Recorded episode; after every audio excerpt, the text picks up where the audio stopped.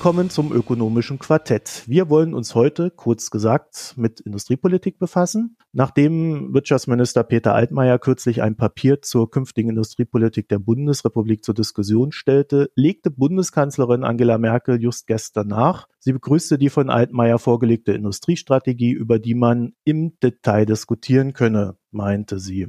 Es brauche eine industrielle Strategie für Europa. Dabei sei Innovationsfähigkeit das A und O. Möchte ich dazu noch sagen, war der Vorstoß von Herrn Altmaier natürlich mit Frau Merkel abgestimmt. Äh, laut Spiegelbericht war auch Robert Koch dabei. Das Ganze Mitte letzten Jahres. Es ist jetzt also nicht eine neue Geschichte seitens der Politik. Heißt aber auch, sie kann natürlich nichts anderes tun, als diesen Vorschlag oder diesen Vorgang an sich zu begrüßen. Und ich vermute, unseren Gästen könnte es da in Teilen anders gehen. Äh, und unsere heutigen Gäste sind Rüdiger Bachmann. Willkommen in der Runde. Hallo. Du bist Stepan Family Associate Professor am Department of Economics an der University of Notre Dame. Und dann haben wir Lars Feld in unserer Runde. Herzlich willkommen. Hallo. Du bist Professor für Wirtschaftspolitik und Ordnungsökonomik an der Universität Freiburg, Direktor des Walter-Eucken-Instituts und Mitglied des Sachverständigenrates zur Begutachtung der gesamtwirtschaftlichen Entwicklung, kurz ein Wirtschaftsweiser. Und ebenfalls ein warmes Willkommen für Jens Südekum. Hallo. So, du bist Universitätsprofessor für internationale Volkswirtschaftslehre des Düsseldorfer Instituts für Wettbewerbsökonomie, kurz DICE, an der Heinrich-Heine-Universität Düsseldorf. Euch drei findet man auch auf Twitter. Wir werden eure Profile auf unserer Internetseite www.mikroökonomen.de mit OE verlinken und dort können die Hörerinnen und Hörer dann auch die Shownotes einsehen sowie weitere Inhalte zur Sendung, sofern wir sie dann, dann zur Verfügung stellen. Auf Twitter verweisen wir auch deswegen ganz gerne, weil ihr alle drei dort in steter Regelmäßigkeit verschiedene ökonomischen Debatten führt. Also ich kann dazu nur sagen, das lohnt sich dann auch, da reinzugucken bei euch. Die Sendung äh, Das Ökonomische Quartett ist eine Koproduktion des Wirtschaftspodcasts Mikroökonomen und des ökonomischen Debattenportals Makronom, dessen Gründer Philipp Stachelski die redaktionelle Betreuung innehat. Mein Name ist Marco Herak und ich werde wie gewohnt durch die Sendung führen. Rüdiger, fangen wir bei dir an. Was verstehen denn Ökonomen unter Industriepolitik?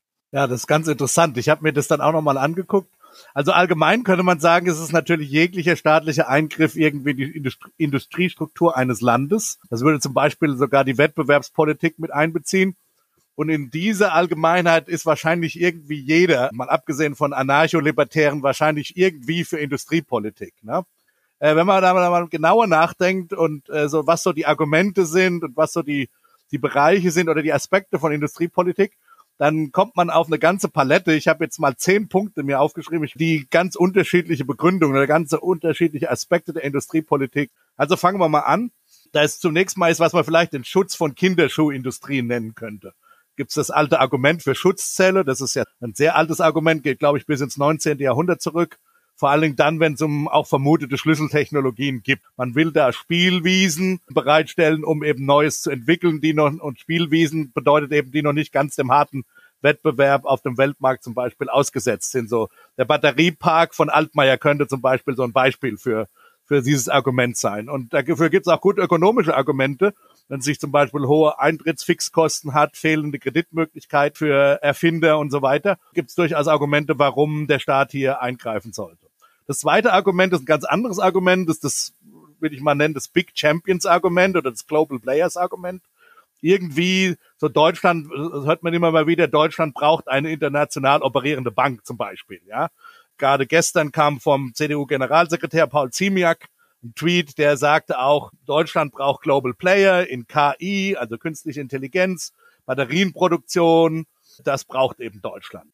Es gibt auch hier durchaus ökonomische Argumente und man kann da auch politische äh, Argumente, äh, machtpolitische Argumente vielleicht anbringen, aber es gibt auch hier ökonomische Argumente dafür. Schon aus der Wettbewerbspolitik ist ja nicht jede Fusion zum Beispiel muss ja schlecht sein. Es gibt ja Gründe, auch Fusionen zu genehmigen und Fusionen zu haben, äh, wenn es um dynamische Aspekte, um Kosten, also statische Aspekte, Kosteneffizienz oder dynamische Aspekte, Forschungseffizienz zum Beispiel geht. Ja, also auch da gibt's Argumente für. Und es gibt natürlich auch Gegenargumente, die slippery slope. Fusionen sind natürlich zunächst mal auch, können auch wettbewerbsbehindert sein.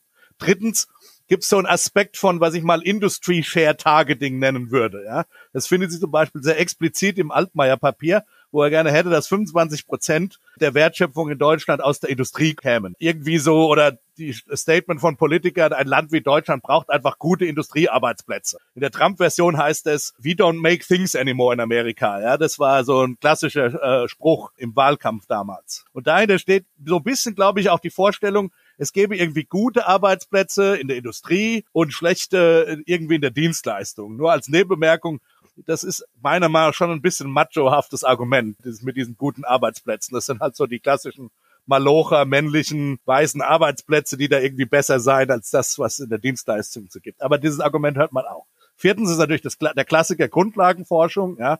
Das ist eigentlich auch im Prinzip auch unter Ökonomen relativ unumstritten. Die Frage ist, wie grenzt man das ab? Ja, also ist der Batteriepark von Altmaier noch Grundlagenforschung oder Grundlagenforschung an der, an der Grenze zur Anwendung oder ist das schon äh, was anderes? Das fünfte Argument ist zum Beispiel gerade bei Handelsöffnungen und neuen Technologien so ein Kompensationsargument. Also zum Beispiel den Übergang aus dem Kohleausstieg abzufedern. Ja, wenn man es eben sagt, man kann den bestimmten Leuten den Übergang, da macht man jetzt halt eine politische Entscheidung. Äh, davon sind Leute betroffen in ihrer Lebensführung und das muss man langsam gestalten. Ja, das kann man nicht schnell machen.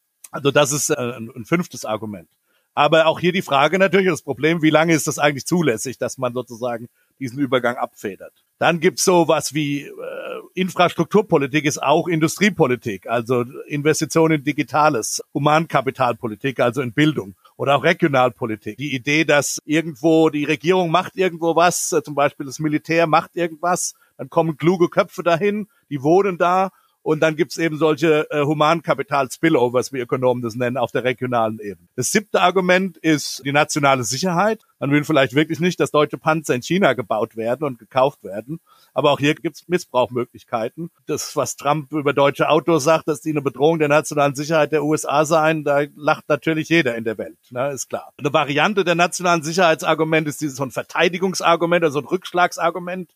Wenn die China und USA das jetzt machen mit der Industriepolitik, dann müssen wir das irgendwie auch machen. Das gibt's halt so einen, so einen spieltheoretischen Blick auf die Welt. Neuntens geht es um Grundgüter der Daseinsvorsorge zu schützen. Es gibt immer das Argument zu sagen, Essen braucht man irgendwie, Energieversorgung, das muss sozusagen im Land gemacht werden. Und auch wenn das ökonomisch eigentlich nicht mehr rentabel zu machen ist, dann sollte man es trotzdem machen. Eben, man weiß ja nicht mal, was noch kommt.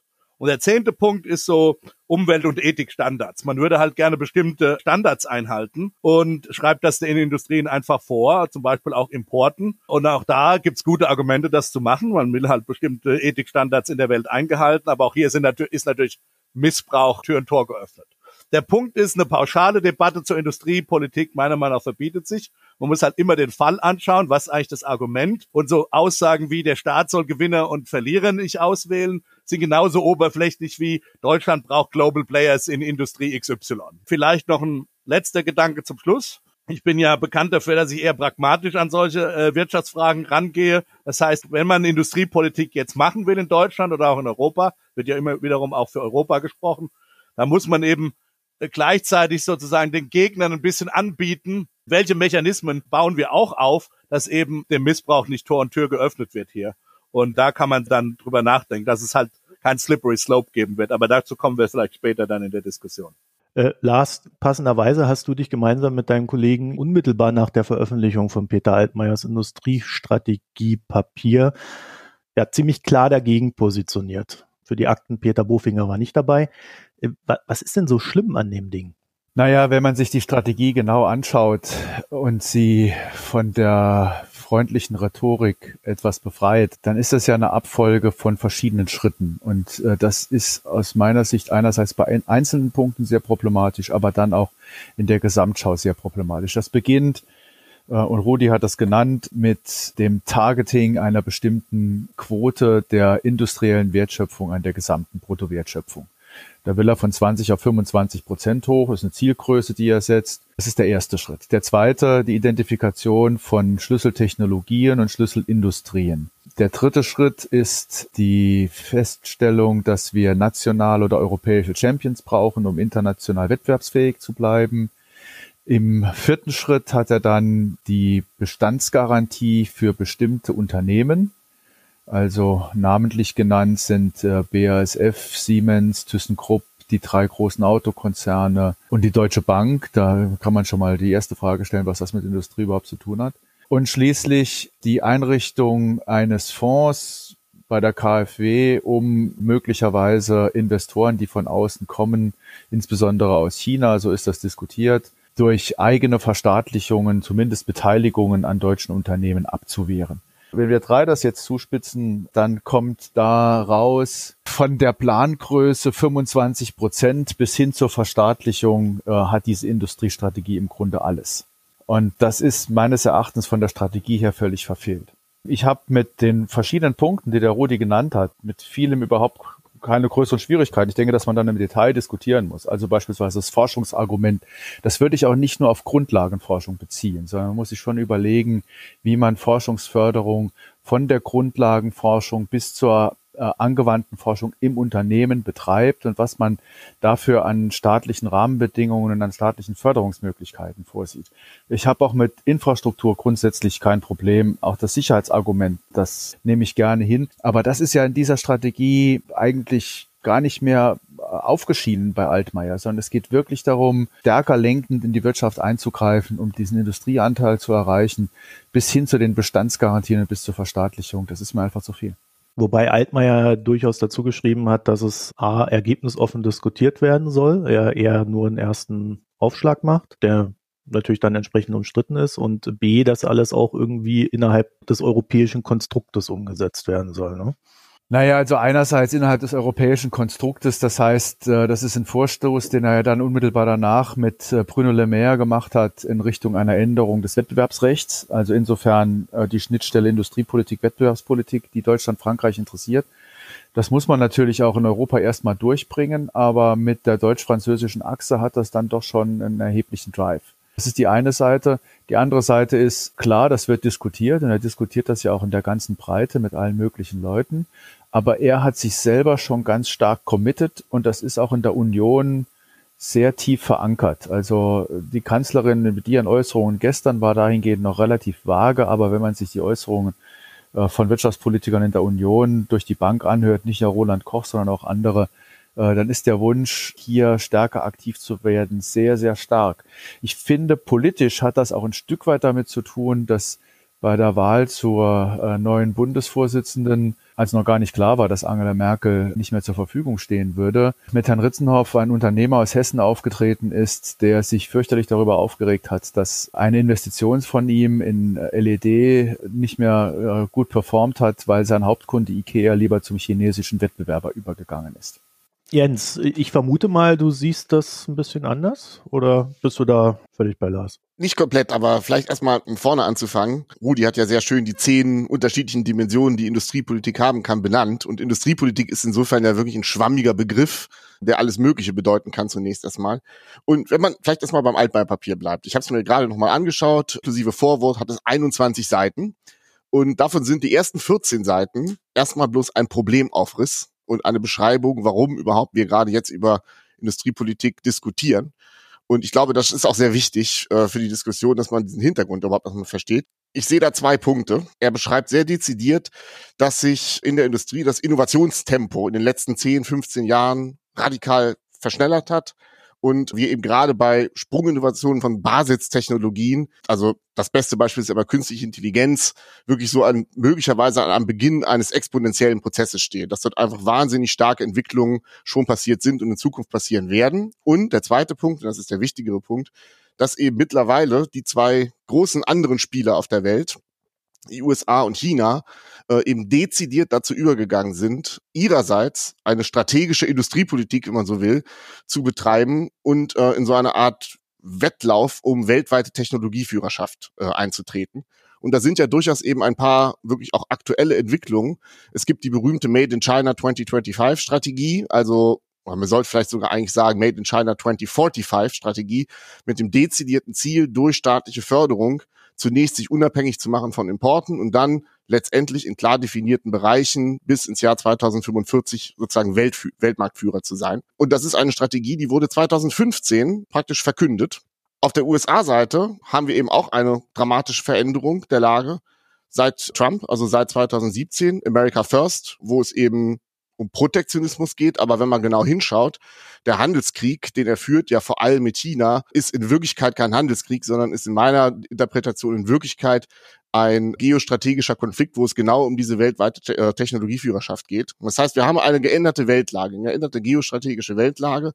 Und von daher jetzt einfach die Frage für Europa und für Deutschland, wie man auf diese geänderten Rahmenbedingungen international reagieren muss und soll. Von daher finde ich zunächst erstmal auf den ersten 14 Seiten von Altmaiers Papier diese Feststellung eigentlich relativ zutreffend, denn er sagt ja auch, der Wohlstand und die realen Einkommen in Europa und Deutschland werden in Zukunft eben massiv davon abhängen, wo Europa und Deutschland in diesem Technologie in diesem Wettlauf um Technologieführerschaft, äh, wie man dort abschneidet, äh, ob man mithalten kann oder ob man abgehängt wird.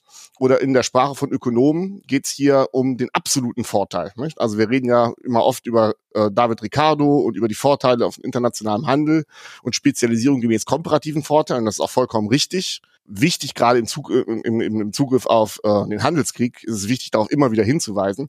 Aber bei David Ricardo geht es auch um den absoluten Vorteil und das einfache Modell sagt eben auch, dass der reale Lebensstandard dort am besten und höchsten ist, wo die höchste Produktivität und äh, die besten Technologien angesiedelt sind. Insofern geht es ja eben um die Frage, wo Deutschland sich dort langfristig sozusagen einbringen wird in diesem Ranggefecht, sage ich mal. So, und dann geht's auf die hinteren sieben Seiten, wo es dann konkret wird. Und da sehe ich es im Prinzip eigentlich so wie Lars und auch wie Rudi. Ich finde, da ist Licht und Schatten, wenn man es genauer sozusagen aufdröselt. Und es ist viel Schatten. Mit dem Schatten fange ich vielleicht mal an. Dieses Bestreben nach der Schaffung von nationalen oder europäischen Champions äh, halt sehe ich auch für sehr, sehr kritisch die Bestandsschutz für bestehende Unter Unternehmen in Deutschland, also die namentliche Nennung von Großunternehmen, die sozusagen auf eine geschützte rote Liste gesetzt werden, halte ich für katastrophal. Der dahinterstehende Gedanke, dass man Wettbewerb einschränken muss, um erfolgreich sein zu können, der so ein bisschen hinter dieser Champions-Idee steckt, den halte ich für falsch und für den gibt es aus meiner Sicht auch relativ wenig Evidenz, der das sozusagen substantiieren könnte. Also das ist für mich sozusagen ein ganz klarer Schattenbereich. Aber es gibt eben bedenkenswerte Aspekte in dieser Industriestrategie. Da sehe ich zum einen eben diesen Schutz vor Übernahmen von, sage ich mal, Hochtechnologieunternehmen, insbesondere aus China. Ja, denn ähm, es ist ja klar, China hat ein vollkommen anderes Wirtschaftsmodell als Europa und auch noch die USA. Dort ist der Staat in vielerlei Hinsicht bei allen nennenswerten Unternehmen in irgendeiner Form beteiligt. Und das heißt, in dem Moment, wo eine deutsche Firma übernommen wird von einem chinesischen Investor, wie es zum Beispiel bei dem Roboterhersteller KUKA in Augsburg ja passiert ist, kann man sich ja gar nicht sicher sein, wer in Wirklichkeit eigentlich dahinter steht. Ja, und ob es nicht in Wirklichkeit in letzter Konsequenz der chinesische Staat ist, der dort investiert und wo dass es nicht nur darum geht, ganz normal um ausländische Direktinvestitionen, sondern um einen letztendlich auch staatlich orchestrierten Technologieklau. Und da muss man sehr vorsichtig sein. Ich würde das nicht komplett ausschließen und verbieten, wenn Chinesen ja irgendwelche, was weiß ich, ja, äh, Hersteller von Gummibären oder sonst was in, in Deutschland äh, gerne kaufen wollen, habe ich kein Problem damit. Aber wenn es um Schlüsseltechnologien um Hochtechnologien geht, wo auch sehr viel Forschungs- und Entwicklungsinvestitionen aus der Vergangenheit mit drin würde ich da sehr vorsichtig sein.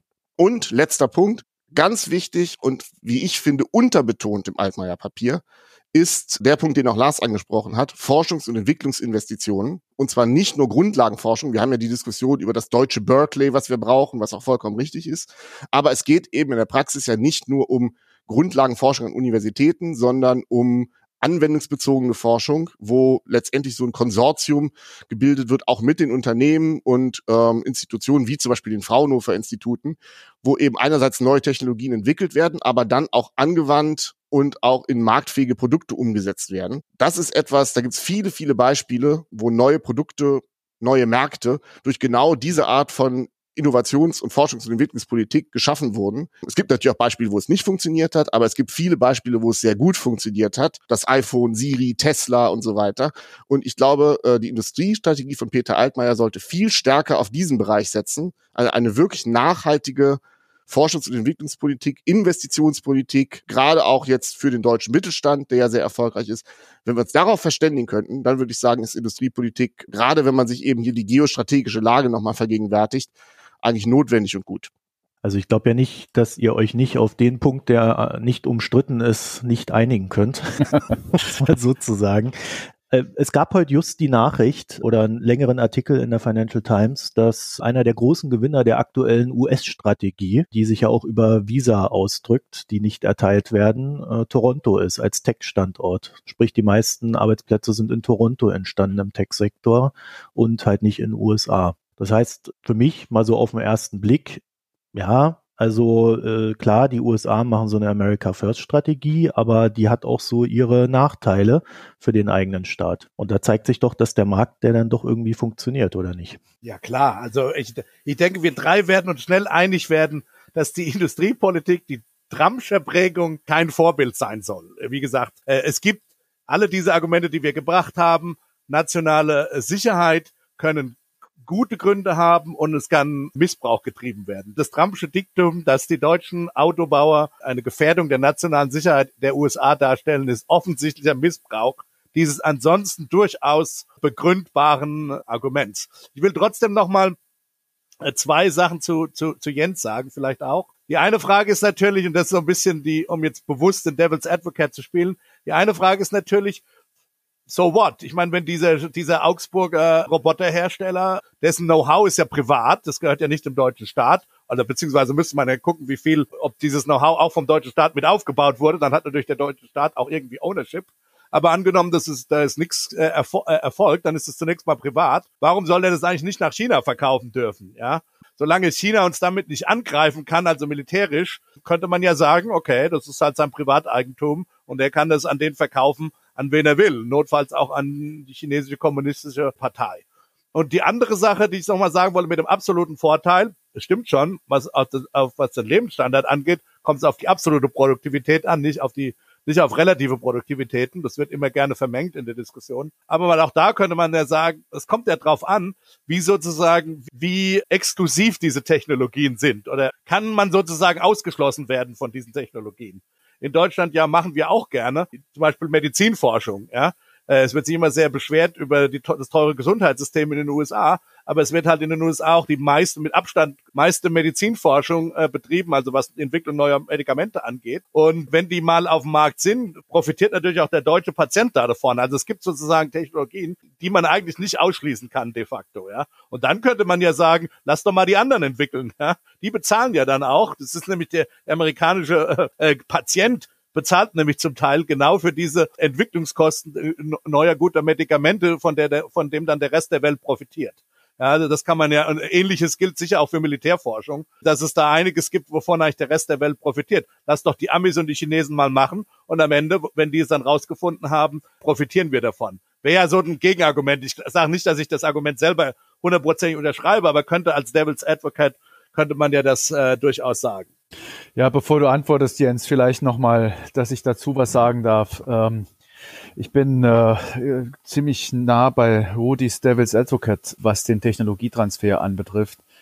Die Frage ist ja erstens, was das letztlich für den deutschen Technologiestandort bedeutet. Und dann ist das im ersten Schritt im Wesentlichen ein zusätzlicher Wettbewerb. Wenn in China Technologie kopiert wird, die wir in Deutschland oder in den USA oder sonst wo in der Welt entwickelt haben, ähm, und meines Erachtens noch nicht problematisch. Problematisch wird es erst dann, wenn wir wirklich in Sicherheitsargumente ähm, hineinkommen. Also selbst das Ownership-Argument, Rudi, ist mir unzureichend. Also soweit ich informiert bin, hat ja KUKA in Zusammenarbeit, ich denke, es war die TU München, seine Strategie für die Robotik entwickelt.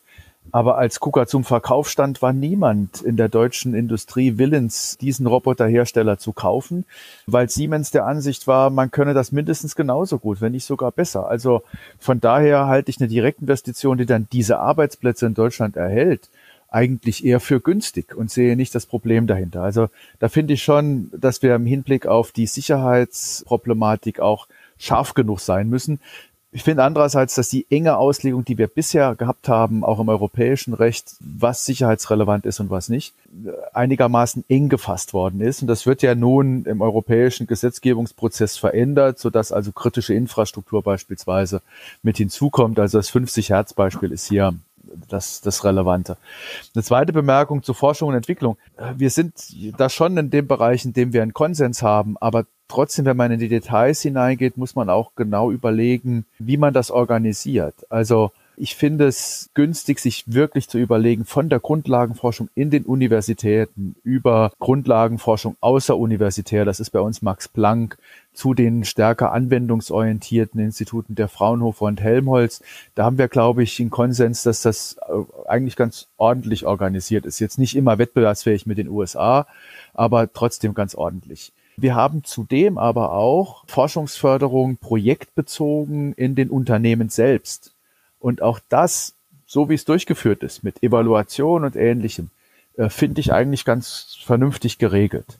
Das Grundprinzip dabei ist aber doch, dass man Zugang zu dieser Forschung hat dass also auch andere Unternehmen in dem Bereich bis Helmholtz, bis Fraunhofer die Möglichkeit haben, äh, hier Kooperationen zu bekommen und mit dabei zu sein. Während ich bei einer industriepolitischen Strategie von Altmaier mindestens mitschwingen höre, dass wenn dann eine Schlüsseltechnologie identifiziert ist und der Staat hier aktiv ist, auch ein Ausschluss von anderen Unternehmen an der Stelle stattfindet. Und das ist meines Erachtens genau das Problematische dieser Strategie, die da an der Forschung andockt. Noch eine letzte Bemerkung zur Medizinforschung.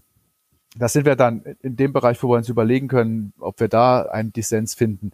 Ich finde ja, dass der Übergang von der Forschung zur Innovation in Deutschland schlechter funktioniert als woanders insbesondere im Vergleich zu den USA, aber auch im Vergleich zur Schweiz, zu Israel, zum Vereinigten Königreich. Dass wir uns also hier Gedanken müssen, machen müssen, wie man von der Invention zur Innovation kommt. Und da spielen regulatorische Rahmenbedingungen eine große Rolle. Dass in den USA mehr im medizinischen Bereich geforscht wird, hat natürlich sehr stark damit zu tun, dass man die Zulassung der FDA haben will, weil man weiß, wenn ich die habe und das Medikament oder die Behandlung in den USA etabliert habe, da sind die Margen, die ich äh, realisieren kann, nochmal deutlich höher als in Europa. Also ist das sozusagen der Goldstandard, den man erreichen muss. Insofern ist das ganze regulatorische Gefüge meines Erachtens im Hinblick auf die Innovationen und Innovationsfähigkeit, die Deutschland hat, die wir auch in Europa haben, auf dem Prüfstand. Wenn wir mehr Innovationen wollen, müssen wir uns auch trauen, da ranzugehen. Und das geht von Steuern bis was weiß ich, welche Regulierungen.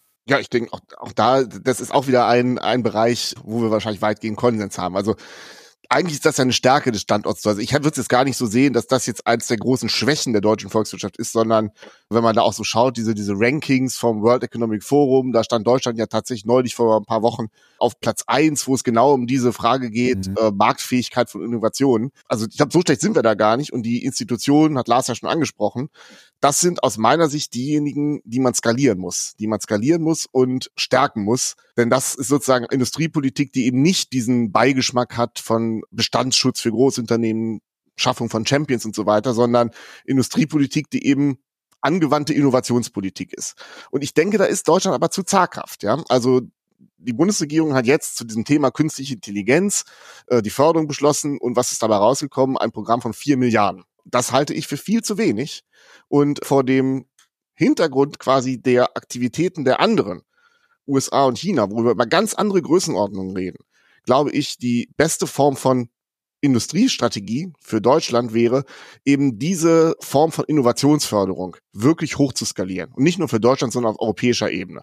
Also das European Institute of Technology, sage ich mal, zu gründen. Vielleicht nicht eins, sondern drei oder vier, die dann aber auch über eine Ausstattung verfügen, die wettbewerbsfähig ist und wo sich sozusagen Amerikaner und Chinesen nicht einfach nur drüber kaputt lachen. Das sehe ich aber gerade in diesem Bereich künstliche Intelligenz genau als das Problem an, dass jeder, der wirklich da ähm, an der Weltspitze mitmischt aus Europa, mittlerweile so gute Angebote bekommt aus USA und China, dass Europa wirklich aufpassen muss, da nicht abgehängt zu werden. Und dafür ist, glaube ich, aus meiner Sicht notwendig, dass auch wirklich mal Geld in die Hand genommen wird im Sinne einer Investitionsstrategie. Und da ist Deutschland und Europa zu zimperlich. Ja, aber vielleicht ist ja genau das das Problem. Also Jens, du hast ja in den letzten Tagen dann doch immer wieder erwähnt, dass Deutschland vor großen Herausforderungen steht und ich glaube, da sind wir uns auch alle einig. Infrastruktur ist ein Riesenproblem, Internet ist ein Riesenproblem, Brücken zerbröseln und sonst noch was. Also wir haben ja gefühlt, stehen wir irgendwo überall, wo wir hingreifen, vor Problemlagen. Und könnte es nicht sein, dass diese Industriepolitik, die da jetzt so in den Ring geworfen wird, dass das eine ziemlich einfache Antwort auf sehr komplexe Problemlagen ist? Also macht die Politik es sich zu einfach? Ein Stück weit ja, ja. Also ich meine, wenn man eben glaubt, dass man diese Probleme, die du gerade beschrieben hast, dadurch löst, dass man irgendwo einen europäischen Champion auswählt und den dann sozusagen in Watte packt, dann wird das eben gerade gar kein Problem lösen, sondern das Problem, die tatsächliche Problemlösung liegt eben aus meiner Sicht darin, anzunehmen, was in China und USA passiert, die massiven Summen, die mobilisiert werden, um ganz strategisch in Zukunftsbereichen führen zu werden und das eben ein Stück weit auch anzunehmen und einfach auch dagegen zu halten, aber eben auf eine gute Art und Weise mit massiven Forschungs- und Entwicklungsinvestitionen eben in genau diesen Bereichen. Und diese Zimperlichkeit, die in Deutschland und Europa da immer teilweise herrscht, darüber sollten wir eigentlich reden, woran das liegt. Ja, ich glaube auch. Also ich würde Jens insofern zustimmen. Im Grunde genommen ist der Altmaier zu kurz gesprungen. Also man kann sagen, auf der einen Seite macht er zu viel, auf der anderen Seite ist er aber auch irgendwie zu kurz gesprungen. Wir haben jetzt solche Sachen gehört. Ich denke auch, wenn man das sozusagen noch größer denkt und sagt, okay, wir haben jetzt diese Probleme, diese nationalen Probleme, wir brauchen eine nationale Strategie. Die sollte dann aber auch sozusagen irgendwie konsensfähig sein. Wir haben ja jetzt durchaus, äh, vielleicht sogar überraschend für viele Hörer dann, einiges an Konsens äh, zwischen Ökonomen ganz unterschiedlicher Ausrichtung hier gesehen. Da gehört dann zum Beispiel eben auch das, was äh, Lars angesprochen hat, Regulationspolitik dazu. Da gehört vielleicht auch, dass man Geld in die Hand nehmen muss. Die Frage ist, wie finanziert man das? Da werden wahrscheinlich Lars und Jens ganz unterschiedliche Vorstellungen haben. Klar. Aber zunächst mal auf der Ausgabenseite scheinen wir uns ja sogar mehr oder weniger äh, einig zu sein, dass man eben verschiedene Aspekte, die Leute, die eher über Regulierung nachdenken, auch über Steuerpolitik nachdenken. Verzerrende Steuern muss ja gar nicht mal ums Niveau der Steuern selber gehen, sondern einfach um, um sozusagen, wo verzerren Steuern eigentlich zum Beispiel, wo verzerren äh, Regulierungen. Andererseits dann auch über Ausgabenpolitik. Dann muss man, finde ich, damit es auch einen breiten gesellschaftlichen und politischen Konsens hat, der dann auch mal 10 oder 20 Jahre hält. Es geht ja hier um wirklich lange oder mittelfristige Dimensionen, muss man ein Paket schnüren. Und in dem Sinne ist, finde ich, das, das Altmaier-Papier viel zu zaghaft. Ich habe noch zwei, zwei Fragen in die Runde einfach. Wir haben das jetzt so ein bisschen abgetan, diese Geschichte mit zum Beispiel diese Industrie, was ich Industrial Share Targeting genannt hatte. Oder auch diese Sache, wie Deutschland braucht eine international führende Bank die man ja auch immer hört. Das ist ja dieses Schutzargument. Der einzige, die noch irgendwie übrig ist, ist die Deutsche Bank. Der geht's ja auch nicht so gut, aber immerhin. Kennt ihr da Argumente für, wenn ihr mal sozusagen jetzt für die Gegenseite, wir sind uns alle, glaube ich, einig, dass das keine guten Ideen sind, die Deutsche Bank zu schützen oder in der Deutschen Bank eine Bestandsgarantie zu geben, äh, beziehungsweise irgendwie so ein Industry-Share-Targeting zu machen. Aber was wären denn überhaupt die Pro-Argumente dafür? Gibt es da überhaupt rationale Pro-Argumente? Ich habe versucht, mir die zu, zu, zu, zu überlegen und es ist mir schwer gefallen. Aber ja, gib's einfach mal in die Runde. Ja, also bevor der Konsens zu weit geht, ich weiß nicht, wie hoch man skalieren muss. Man muss natürlich schon auch sehen, dass wir da viel machen. Also Jens, ich finde, dass du äh, da einen guten Punkt hast, dass auch viel in Deutschland läuft, ohne Zweifel. Also gerade auch im Bereich künstliche Intelligenz. Wir haben das Deutsche Forschungsinstitut für künstliche Intelligenz in Saarbrücken, die ja in vielerlei Hinsicht wettbewerbsfähig sind, tolle Forschung machen und weil sie da international auch hinreichend aufgefallen sind, ist da mittlerweile Google Anteilseigner geworden. Die machen das nicht umsonst. Die investieren nicht in so ein Institut, wenn sie sich nicht äh, erhoffen, dass man technologische Fortschritte dort erzielt und wollen dann eben auch dabei sein. Äh, dann ist eher die Frage, wollen wir das Google überlassen? Ja? Wie stark sollten wir von deutscher Seite dort investieren? Und was braucht es dann tatsächlich äh, finanziell, wenn wir uns das im konkreten Fall anschauen? Aber da gibt es noch einen Seitenaspekt, den die Expertenkommission Forschung und Innovation relativ stark macht, zumindest der Dietmar Haarhoff in Diskussionen relativ stark macht, nämlich, dass man sich ja im Hinblick auf Innovation auch überlegen muss, ähm, wie die Schnittstelle zur Wirtschaft tatsächlich ist. Äh, das, was wir beim DFKI in Saarbrücken sehen, ist äh, eine Art von Regionalpolitik, ähnlich dem Kompensationsargument, das der Rudi eben genannt hat und das du ja auch immer wieder stark machst in der regionalpolitischen Diskussion. Es läuft das DFKI schon sehr, sehr lange, äh, nämlich seit den äh, Ende 80er, wenn ich das richtig in Erinnerung habe. Und es war immer gedacht als ein Hub für die Entwicklung von Unternehmen in diesem Bereich, ja, Spin-offs, die da entstehen können. Und dahingehend war das eigentlich bisher eine ziemliche Enttäuschung. Mhm. Da stellt sich dann schon auch die Frage, wie lösen wir diesen Zielkonflikt auf zwischen dem regionalpolitischen Ziel, neue Industrien in Form von Forschungseinrichtungen, die das dann induzieren sollen, aus regionalpolitischen Gründen äh, ausgewählten Regionen äh, anzusiedeln und dem Ziel, diese Forschung dort anzusiedeln, wo dann auch sichergestellt ist, dass wir relativ schnell über das Clustering, das äh, durch die angesiedelten Unternehmen stattfinden kann, ja in die Wirtschaft hineinbringen und damit eben auch äh, die Basisinnovationen für Deutschland bekommen. Ich glaube, das ist etwas, was wir äh, zu wenig diskutieren ähm, an der Stelle. Also wie gesagt, bei der Skalierung, ich finde schon, dass, wir, dass wir mehr Geld ausgeben müssen für Forschung und Entwicklung. Und ich finde auch, dass wir bei der steuerlichen Förderung überlegen müssen, wie wir das vernünftigerweise machen. Da gibt es ja viele Diskussionen drum. Wenn wir Auf der steuerlichen Seite Forschung fördern wird es gleich auch sehr teuer. Das muss man schon sehen. Aber was das dann nachher äh, im Volumen bedeutet, da bin ich vorsichtig. Also ich würde da keine Zahl nennen. Auch überlegen, wie man das mit den europäischen Initiativen hinkriegt. Ich finde im Moment die Strategie, die die Kommission aus dem Vorschluss von Macron macht, europäische Universitäten zu gründen, eigentlich sehr enttäuschend. Das stelle ich hier fest. Wir haben ja in, in Freiburg schon im Vorfeld äh, europäische ja, ja, Zusammenarbeit in einem Eukor Campus geschaffen und das, was nun von der Kommission verlangt wird, sind neue Kooperationen, aber da geht es gar nicht mehr um die europäische Universität und, und mehr Initiativen in dieser Richtung. Also ich glaube, da bräuchte man wirklich mehr. Es gibt diesen Zielkonflikt oder diese Vermischung zwischen sag ich mal, Forschungs- und Entwicklungspolitik und dieser Form von Industriepolitik auf der einen Seite und dann so regionalpolitischen Zielen auf der anderen Seite. Äh, das beobachte ich auch, dass eben Regionalpolitik ganz oft so relativ klein Initiativen sind, wo es dann eben auch so ein bisschen um Forschung geht und ein bisschen um neue Entwicklung, aber dann irgendwie vom Volumen her zu wenig, um wirklich bedeutsam zu sein. Also ich glaube, ich würde das trennen gedanklich. Jetzt auf der industriepolitischen Forschungs- und Entwicklungsseite, da geht es, glaube ich, wirklich um Spitzeninstitute und um wirklich Spitzeninnovationen in diesen wirklich Basisbereichen, Sprunginnovationen und wo ich glaube, da muss man einfach sich ein bisschen an den Wettbewerbern orientieren, auch die Volumina sehen, die in den USA und in China eingesetzt werden und das vielleicht so ein bisschen als, als Wake-up-Call irgendwo auch sehen, dass man sagt, wenn wir langfristig hier, Stichwort absoluten Vorteil, eben ähm, gute Arbeitsplätze auch in 30 Jahren noch in Europa haben wollen, dann müssen wir diesen Wettbewerb annehmen um Spitzeninnovationen, müssen da richtig Geld reingeben. Und da, glaube ich, ist Skalierung dringend notwendig. Aber das darf man nicht vermengen mit regionalpolitischen Zielen. Also da geht es darum, den Standort dann zu finden, der einfach am meisten Sinn macht in Europa. Ja. Äh, unabhängig von regionalpolitischen genau. Zielen.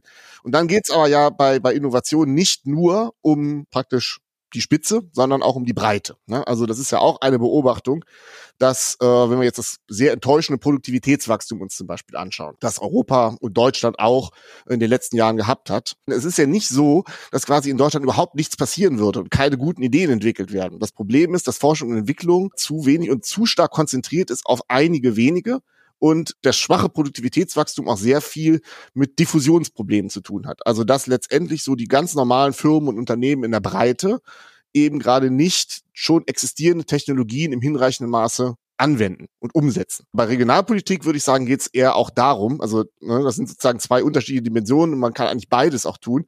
Da geht es eher um Förderung von Diffusion, also sozusagen so, dass man Unternehmen auch neue Technologien letztendlich auch man näher bringt, ja. Und das ist schön und richtig und ist auch, glaube ich, äh, jetzt, jetzt auch äh, regionalpolitisch eine bessere Strategie als zum Beispiel Regionen einfach nur Transferzahlungen irgendwo zu geben und zu sagen, jetzt seht mal zu, was er mit dem Geld macht. Also weil das dadurch ne, entstehen keine Strukturen. Das ist auch so ein bisschen entwürdigend, wenn man praktisch dann Fängerregionen einfach zu Transferfängern dann sozusagen abqualifiziert.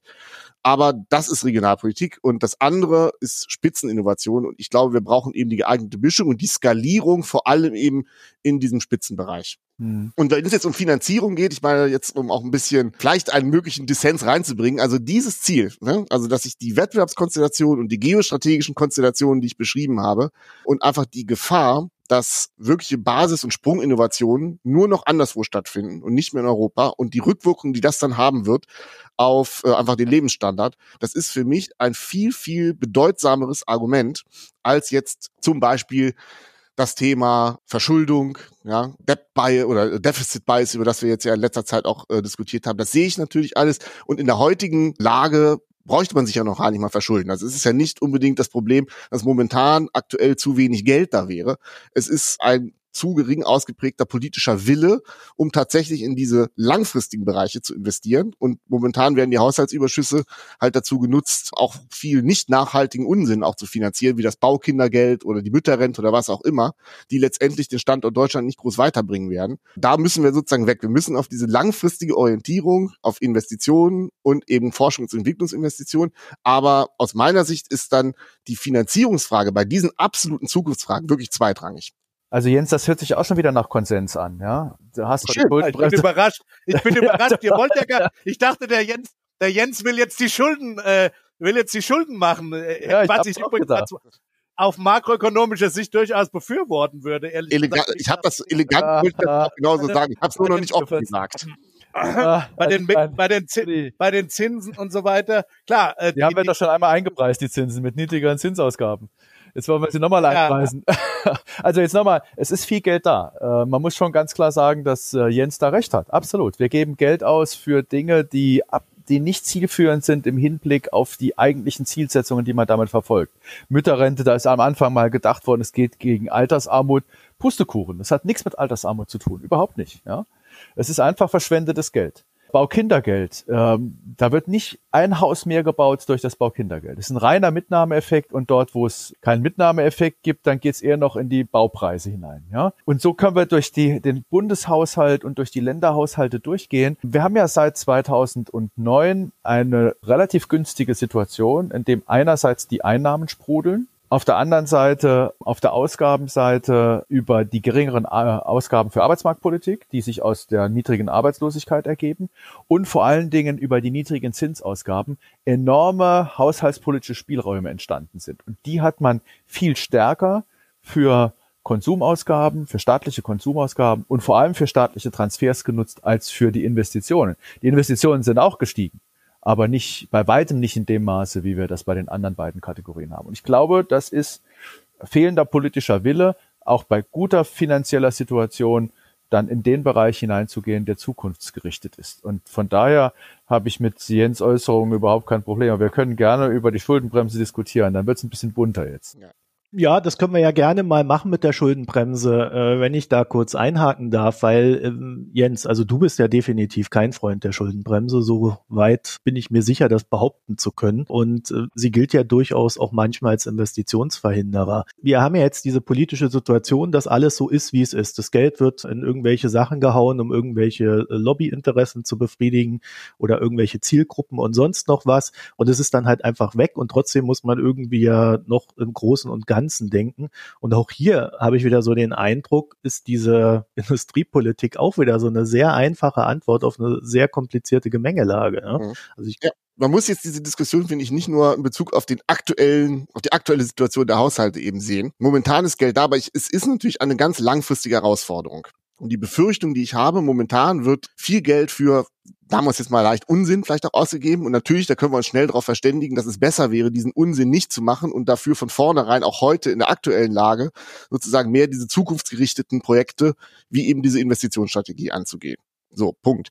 Aber irgendwann wäre ja dann sozusagen auch mal der Punkt erreicht, wo dann kein Unsinn mehr finanziert wird. Und dann geht es eben und dann vielleicht auch im nächsten konjunkturellen Abschwung, wenn es dann eben mal nicht mehr so gut aussieht, ist es aus meiner Sicht eben ganz wichtig, dass man hier eine Verstetigung reinbringt. Ja? Denn die strukturellen Herausforderungen, die langfristigen Wettbewerb mit USA, mit China um Technologieführerschaft, das ist ja nicht etwas, was sozusagen in konjunkturellen Zyklen passiert, sondern ist eine langfristige strukturelle Herausforderung.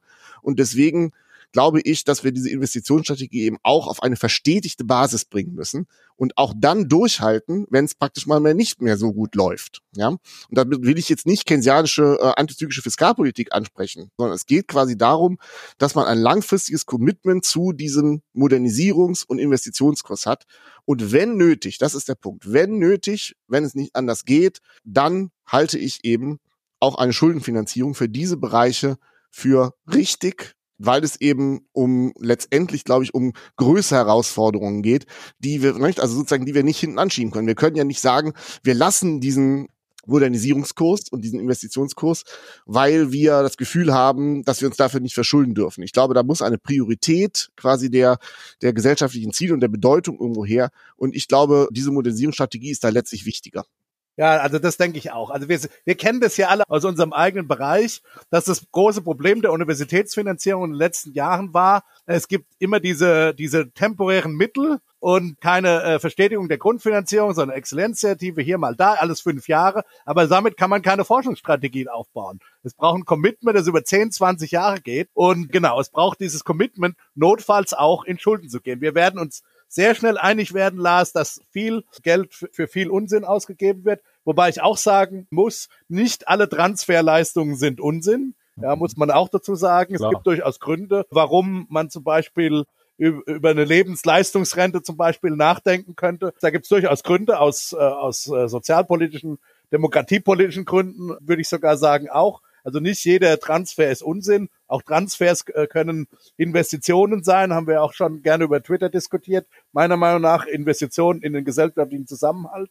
Es gibt aber natürlich auch viele Transfers, die die beiden, die du genannt hast, sind himmelschreiende Beispiele dafür dass die auch unsinnig sein können. Die können wir gerne alle abbauen. Ob das am Ende reichen wird, weiß ich nicht. Da kennt ihr euch besser aus. Ihr kennt die Zahlen da besser. Am Ende des Tages kommt es aber darauf an, was Jens gesagt hat. Es braucht dieses Commitment über 10, 20 Jahre. Und das ist auch ein Aspekt, meiner Meinung nach zu dem, wo der Altmaier-Plan einfach viel zu kurz gesprungen ist. Ja, da geht das ist das ist Pillepalle im Grunde genommen. Es geht tatsächlich um diese 10, 20 Jahre oder noch länger Commitment und dann eben auch zu sagen, wenn es mal nicht so sprudelt, sind das bleibt, das ist nicht verhandelbar, das bleibt, das wird geklettet über jeglichen Konjunkturzyklus hinweg und dann so be it, können es auch staatliche Schulden sein. Der Lars wird jetzt vermutlich sagen, stimme ich dir sogar zu, aber die Schuldenbremse würde das gar nicht verhindern. Genau. Das muss, das müsste man jetzt im Einzelnen diskutieren. Er kann es ja mal erklären. Ja, also einerseits über den Konjunkturzyklus hinweg verhindert sie das natürlich nicht, weil wir ja über den Konjunkturzyklus hinweg die Möglichkeit haben, in der schwierigeren konjunkturellen Phase zusätzliche Verschuldung einzugehen. Es ist ja eine, eine Regel, die am strukturellen Defizit anknüpft und nicht am tatsächlichen Finanzierungssaldo, der dann null sein müsste. Also irgendwie der Konjunktur hinterher sparen, das äh, sagt die Schuldenbremse nicht. Und dass wir dann in verschiedenen Bereichen Verstetigungen brauchen, äh, das sehe ich auch. Nur mich stört die Idee, die Schuldenbremse heute abzubauen, mit der Vorstellung, wir schaffen gerade, wo im Moment so unglaublich viel Geld da ist für Prioritätensetzung, es nicht diese Prioritätensetzung vorzunehmen, sondern machen lauter Unsinn. Und dann sollen wir in der Zukunft weil wir den Unsinn nicht abbauen können, höhere Schulden machen. Das ist meines Erachtens der falsche Weg. Ich finde, wir führen die Diskussionen im Moment genau richtig. Wir fragen nach den Prioritäten. Und ich finde auch, dass wir das in der Vergangenheit, weil Verschuldung möglich war, eben nicht in dem Maße gemacht haben. Der Rückgang der staatlichen Investitionen, der datiert weit zurück. Das ist nicht erst seit kurzem. Wir haben in den 90er Jahren einen kräftigen Abbau gehabt. Wir haben schon in den 80er Jahren einen kräftigen Abbau der staatlichen Investitionen gehabt. Und das hat überhaupt nichts mit der Schuldenbremse zu tun. Das, was wir mit der Schuldenbremse diskutiert haben, damals, als sie eingeführt worden ist, einmal wissenschaftlich, auf der anderen Seite auch in den unterschiedlichen Anhörungen, das äh, ist ein ganz wesentlicher Punkt, nämlich, dass die Verteilungsfragen, die hier anstehen, zwischen den unterschiedlichen Prioritäten, will ich sagen, nicht zwischen Einkommensgruppen alleine, ja, sondern zwischen den unterschiedlichen Prioritäten im Haushalt, das muss dann jeweils zu dem Zeitpunkt geführt werden und kann nicht über Schulden in die Zukunft geschoben werden. Und dann finde ich, dass wir diese Diskussion tatsächlich auch bekommen haben, wie wir sie erwartet haben. Und das ist alleine schon ein positiver Nebeneffekt der Schuldenbremse, dass wir viel stärker darüber diskutieren, äh, was der Staat wann tun soll. Rudi, du hast noch ein anderes Fass aufgemacht zur Lebensleistungsrente. Ich weiß nicht, ob wir das auch noch lange diskutieren wollen. Du hast recht, dass wir bei der sozialen Sicherung, du hast das irgendwo ja auf Twitter geschrieben, sicher auch einen Investitionsaspekt haben im Hinblick auf Investitionen in den sozialen Frieden. Aber ein Konzept, das bei der Rente anknüpft ohne Bedürftigkeitsprüfung, halte ich für hochproblematisch. Nicht nur, weil es teuer ist, sondern weil es sehr, sehr viele neue Ungerechtigkeiten schafft.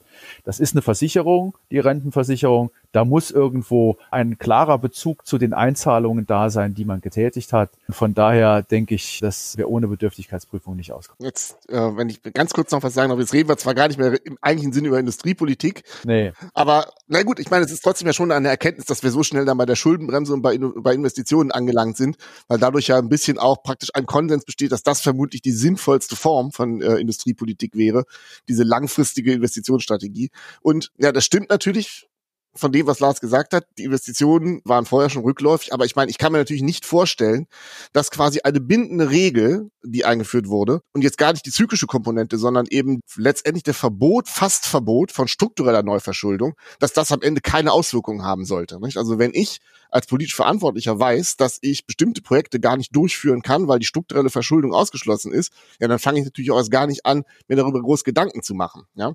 Also ich würde mal hier im Musgrave'schen Sinne die drei Staatsfunktionen Allokation, Distribution, Stabilisierung äh, auseinanderhalten. Und ich rede nicht über Stabilisierung, sondern über letztendlich Allokation. Also diese mhm. Investitionsstrategie in einem internationalen Standortwettkampf, um es mal ein großes Wort zu nennen, ist für mich ein Bereich der Allokation. Ja, also Grundlagenforschung und anwendungsorientierte Forschung mit den entsprechenden Institutionen ist etwas, was überhaupt nichts mit Konjunkturstabilisierung zu tun hat, mhm. Sondern eine langfristige Staatsaufgabe ist, insbesondere jetzt eben in diesem internationalen Wettbewerb.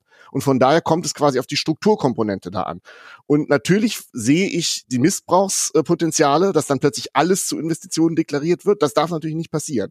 Aber wir dürfen auf der anderen Seite nicht quasi sozusagen unsere Hausaufgaben hier vergessen und den langfristigen Modernisierungsaufbau immer wieder voranschieben und, und fortschieben, weil wir uns quasi bei der Umsetzung dann von zum Beispiel einer Schuldenbremse da nicht einig werden können.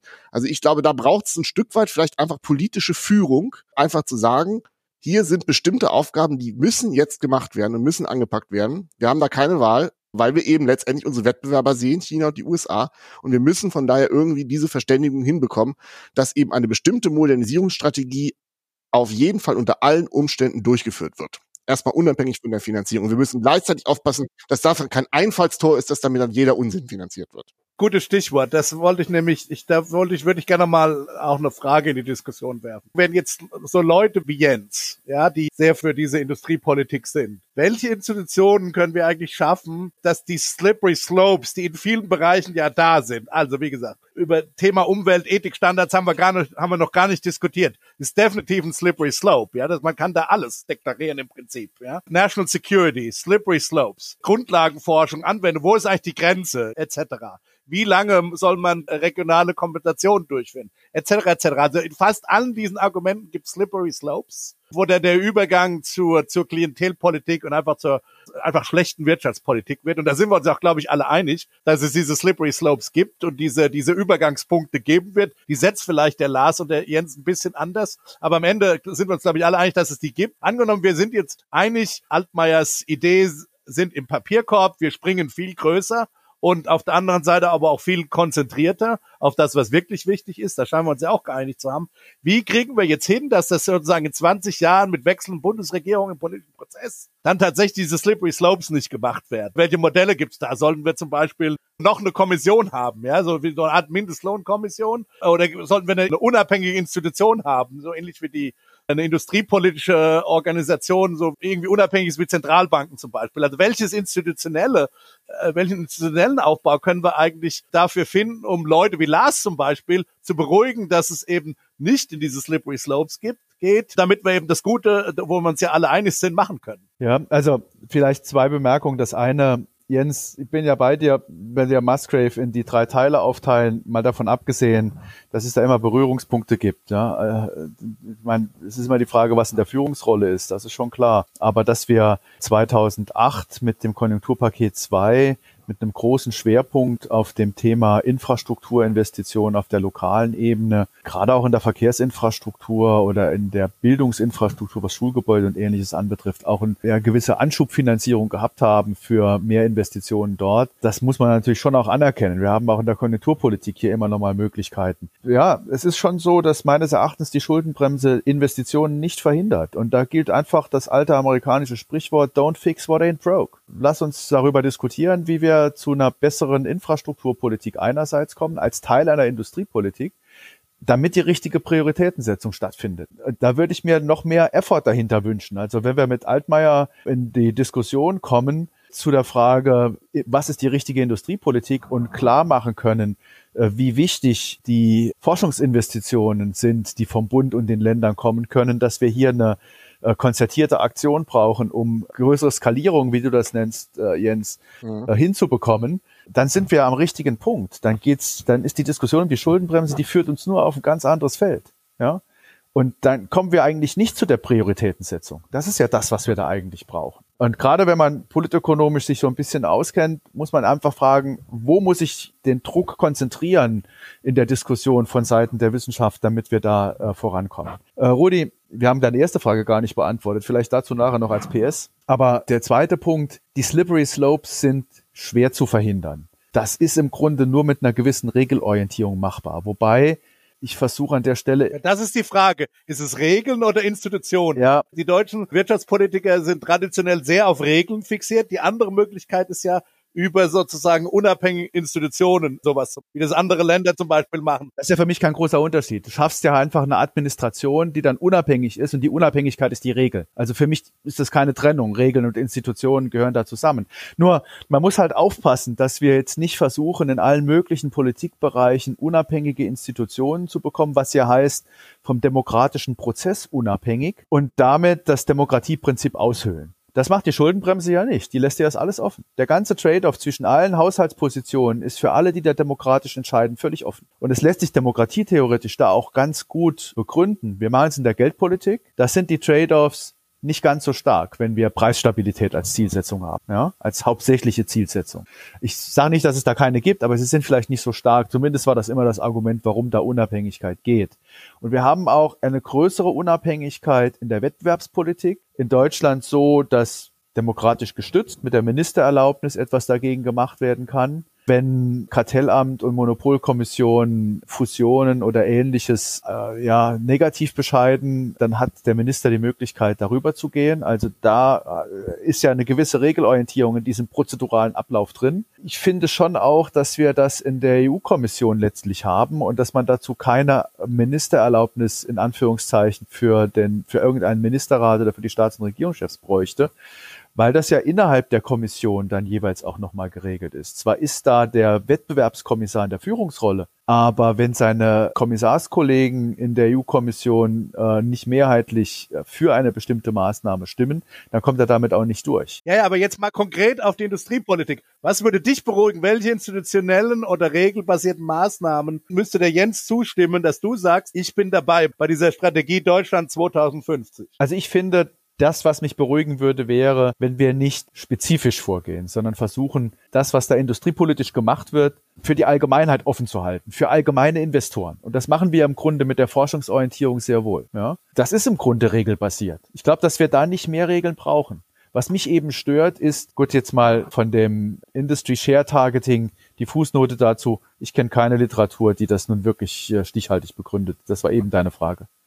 Äh, vom Industry Share Targeting abgesehen, finde ich, dass sehr problematisch in dieser, in dieser Strategie ist. Erstens die nationalen Champions, zweitens die Bestandsgarantie für bestimmte Unternehmen und dann die spezifischen Beteiligungen, die über den Beteiligungsfonds vorgesehen sind, im Sinne einer industriepolitischen Strategie. Das halte ich für äußerst problematisch. Ja? Und das sind spezifische Investitionen, die dann getätigt werden. Das ist eine spezifische Industriepolitik. Das, der wichtigste Unterschied zwischen vernünftigen und unvernünftigen Politikmaßnahmen oder Regeln ist, wie allgemein ist das Ganze? Wie offen ist es gestaltet für, für die anderen? Ja, beispielsweise für den Mittelstand. Die stehen da nämlich gar nicht mit drauf auf dieser Liste von Altmaier. Zwei Bemerkungen dazu. Erstens auf Lars und dann auf Rudi. Also jetzt nochmal abschließend zum Thema Schuldenbremse. Ich glaube, da ist wirklich der Dissens, den wir haben. Ich glaube, dass wir eben für diese langfristige Orientierung, dass uns da diese Obergrenze, was die strukturelle Komponente angeht, die 0,35 Prozent des BIP sind aktuell ungefähr 12 Milliarden, über die wir da reden würden, einfach viel zu wenig ist. Und äh, beziehungsweise, ob es zu wenig ist, das soll, muss man dann sehen. Aber sozusagen die Bindung, dass es da eine solche Obergrenze gibt, die halte ich für nicht hilfreich, denn es kann eben sehr wohl sein, dass herauskommt, dass eben für im Sinne einer solcher langfristigen Strategie einfach mehr Geld gebraucht wird. Nicht für Konjunkturstabilisierung, sondern sozusagen aus allokativen Gründen. Und da ist von daher äh, diese Obergrenze aus meiner Sicht überhaupt nicht hilfreich. Und jetzt, was Rudis Frage angeht, für sozusagen den institutionellen Rahmen. Gut, ich meine, ein bisschen Selbstvertrauen sollten wir da haben. China, da regelt das alles die kommunistische Partei. Gut, das kann natürlich kein Vorbild sein. Nein. In den USA regelt es gerade ein ja, sage ich mal, leicht, ich will jetzt, will jetzt keine Beleidigung hier aussprechen, aber ein Präsident, den wir uns sicherlich auch nicht wünschen. Ein merkwürdiger Präsident. Ein merkwürdiger, merkwürdig ist eine schöne Formel, ja, ein merkwürdiger Präsident, den wir uns auch nicht wünschen. Und insofern ist natürlich ein bisschen Selbstvertrauen, dass wir eben auch sagen, unser institutionelles Gefüge, das wir in Deutschland und in Europa haben und letztendlich vielleicht auch das Zutrauen, dass jetzt gerade sozusagen die Wettbewerbskonstellationen, wie sie sich jetzt darstellen, vielleicht auch dazu führen, dass einfach auch unsere Politiker in gewisser Weise ein höheres Maß an Weisheit vielleicht an den Tag legen, als es in der Vergangenheit der Fall war. Dieses Selbstvertrauen, das würde ich jetzt nicht komplett außen vor lassen. Ob es ansonsten sowas wie unabhängige Fiskalräte oder so etwas braucht, die dann solche Entscheidungen bindend sozusagen vorgeben, darüber müsste man jetzt, glaube ich, dann, da reichen dann nicht nur Ökonomen, da müssten wir sozusagen eine breitere gesellschaftliche Diskussion sozusagen darüber führen. Ja. Die stimme Lars im Grunde genommen zu. Wie viel Kommissionen wollen wir eigentlich noch? Ja? Das, insofern war das tatsächlich auch eine Frage, aber es könnte ja eine industriepolitische Kommission sein, die vielleicht nicht unbedingt jetzt äh, bindende Entscheidungen trifft. Da, so weit würde ich da gar nicht in den demokratischen Prozess eingreifen wollen, aber eben zum Beispiel dann die einzelnen Maßnahmen, die dann rauskommen aus einer industriepolitischen Strategie, dann da bewertet nach, wie offen und wie geschlossen sind, sind die. Man kann ja, der Lars sagt vielleicht, ach, das machen wir im Sachverständigen. Nee, das können wir gar nicht, können wir gar nicht. Freund davon, dass wir einfach eine Diskussion unter einfach gutmeinenden, cleveren Ökonomen, Politikern, die mhm. miteinander diskutieren, möglichst ideologiefrei und dann hoffentlich noch zu Lösungen kommen. Also ich hoffe immer noch, dass man große gesellschaftliche Fragen irgendwie auf diesem Weg auch noch lösen kann. Ja. Ist das so? Also da habe ich meinen Zweifel, äh, ehrlich gesagt. Also äh, da vielleicht auch noch mal zwei Anmerkungen. Äh, Rudi, man muss natürlich aufpassen, dass wir nicht andauernd Kommissionen schaffen, so nach dem Motto, wenn ich nicht mehr weiter weiß, gründe einen Arbeitskreis, ja. Genau, das, das habe ich ja gesagt. Das kann es nicht sein. Aber einen wichtigen Aspekt, den du so äh, nebenbei angesprochen hast, ich glaube, dass wir im Hinblick auf die politischen Maßnahmen, die da ergriffen werden, äh, noch stärker in Richtung Evidenzbasierung gehen müssen, Evaluationen vornehmen müssen. Was bringt was und was bringt nichts? Sehr gut, ja, sehr gut. Also wenn wir das zur Regel machen für eine ganze Reihe von wirtschaftspolitischen Maßnahmen, ich glaube nicht für alles, aber für eine ganze Reihe von wirtschaftspolitischen Maßnahmen, dann haben wir schon einen gewaltigen Fortschritt erzielt und das bleibt dann ganz normal im demokratischen Prozess. Ja, da würde ich die Trade-offs nicht auflösen wollen. Ich finde, dass Fiskalräte das nicht lösen lösen können. Wir haben ja Fiskalräte in Europa mit dem Sixpack eingeführt. Äh, die sollen dann die Vorgaben des Fiskalpakts prüfen. Wir haben das in Deutschland ja auch mit dem unabhängigen Beirat zum Stabilitätsrat. Ich bin da ja auch Mitglied und ich sehe da schon, wie schwierig es ist, wenn solche Kommissionen, solche Beiräte auch nur Andeutungen machen, ähm, was eine Empfehlung für die Finanzpolitik sein könnte. Man ist einem massiven Druck ausgesetzt äh, von Seiten der Politik. Das ist nicht wirklich schön. Von daher kann ich mir nicht vorstellen, dass uns Fiskalräte wirklich weiterhelfen. Und ich meine, ihr kennt mich, ich bin da auch äh, streitbar in solchen Diskussionen, aber das ist trotzdem sehr, sehr schwierig, ein Expertengremium schwierige Trade-offs lösen zu wollen, das muss im, mit demokratischen Institutionen letztlich erfolgen. Ja, das geht gar nicht. Nein, nein, es geht ja nicht um Trade-offs lösen. Du sagst, der Sachverständigenrat darf das gar nicht, der kann das gar nicht. Eine Idee wäre ja zu sagen, wir machen jetzt diese 50 Jahre Strategie oder 30 Jahre Strategie, dann kommen irgendwann Maßnahmen und dann werden da eben Gutachten geschrieben, zumindest in die öffentliche Diskussion gegeben. Wir können das natürlich alle gerne auf Twitter machen, bin ich ja sehr dabei. Aber die Frage ist, würde es Sinn machen, dann eben sozusagen alle fünf Jahre, muss ja auch nicht jahresweise sein, wie beim Sachverständigenrat Gutachten zu schreiben, die eben genau sagen, diese Maßnahme ist eine Maßnahme, die zur Schließung, zur Verhinderung von Wettbewerb dient. Diese andere Maßnahme ist eben für Öffnung, dass der Mittelstand, es könnten ja genau nach den Kriterien, die wir jetzt besprochen haben, und wo wir uns, glaube ich, alle sogar, vielleicht sogar überraschenderweise wieder für die Zuhörer mehr oder weniger einig geworden sind aus der Wissenschaft. So, es ist ja gar nicht so, dass es, dass es immer so drei Ökonomen und fünf Meinungen gibt. Und wenn, wenn wir drei uns einig sind, ist das fast ein Konsens in der Wissenschaft vermutlich ja, so wie wir repräsentiert sind, als anhand von dem dann eben spezifisch diese Maßnahmen evaluiert werden? Oder sagt ihr, das ist dann tatsächlich auch eine Kommission zu viel? Wir machen das halt über die allgemeine Diskussion, über Zeitungsbeiträge, über in eurem Fall über die Mitwirkung in den Ministerien im Hintergrund, vielleicht doch im Sachverständigenrat und am Ende auf Twitter. Ja, die Öffentlichkeit über Twitter ist ja dann diejenige, die dann sehr reduktionistisch ist. Also ich finde, wenn man Evaluierung von Politikmaßnahmen äh, macht, dann muss es einerseits die Vorgabe sein, dass das stattzufinden hat. Richtig. Auf der anderen Seite soll das ja nach unseren vernünftigen Standards stattfinden. Und das ist der Grund, warum ich sage, der Sachverständigenrat kann das nicht. Da müssten wir ja personell ganz anders ausgestattet sein. Da muss Evaluierung eben, wie das heute üblich ist, im Sinne äh, der Auftragsvergabe an Forschungsinstitute oder an wegen mir auch einzelne Forscher, die ganz äh, stark in diesem Gebiet unterwegs sind, stattfinden und hinterher auch entsprechend diskutiert werden.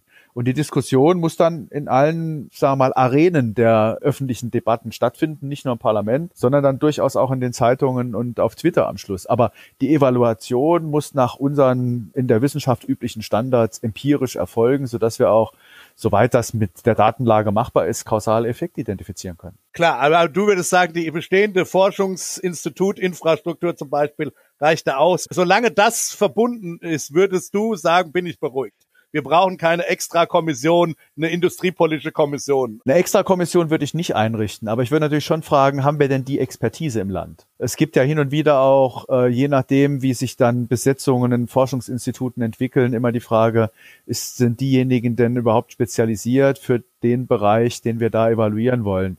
Äh, und da müssen wir schon sehen, dass wir eine hinreichende Breite in der Wissenschaft repräsentiert haben. Dazu eine Bemerkung, also diese Evidenzbasierung und Evaluation, da stimme ich sehr zu, denn ich glaube, also um jetzt nochmal auch die Brücke zur Industriepolitik mal zu schlagen. Das ist ja sozusagen eine Aussage von Keynes gewesen, dass er gesagt hat, der Staat sollte nicht Dinge tun, die der Markt schon tut, sondern Dinge, die der Markt eben gerade noch nicht tut. Ja, also die Entwicklung, die Forschung, auch anwendungsbezogene Forschung in neuen Märkten und neuen Produkten. Und ich hatte es ja vorhin am Anfang auch schon mal erwähnt. Da gibt es ja eben sehr, sehr viele gute Beispiele, ja, wo das äh, sehr gut funktioniert hat. Da gibt's ja das berühmte Buch von der Frau Matsukato, die ja immer so ein bisschen auch als Kronzeugin für Industriepolitik herhält, wo, wenn man das Buch genau liest, es genau um diese Punkte geht. Ja, also wie Grundlagenforschung und so Konsortialforschung, zum Beispiel das Internet, Siri, das iPhone, das Touchpad des iPhones, Tesla und so weiter hervorgebracht hat. Dann gibt's viele Beispiele, die auch oft zitiert werden aus Südkorea und aus Japan, wo also eine gezielte staatliche Förderung von bestimmten Branchen, nicht einzelnen Unternehmen, sondern Branchen, am Ende sehr erfolgreich war. Und gleichzeitig gibt's aber auch natürlich Beispiele, wo es nicht funktioniert hat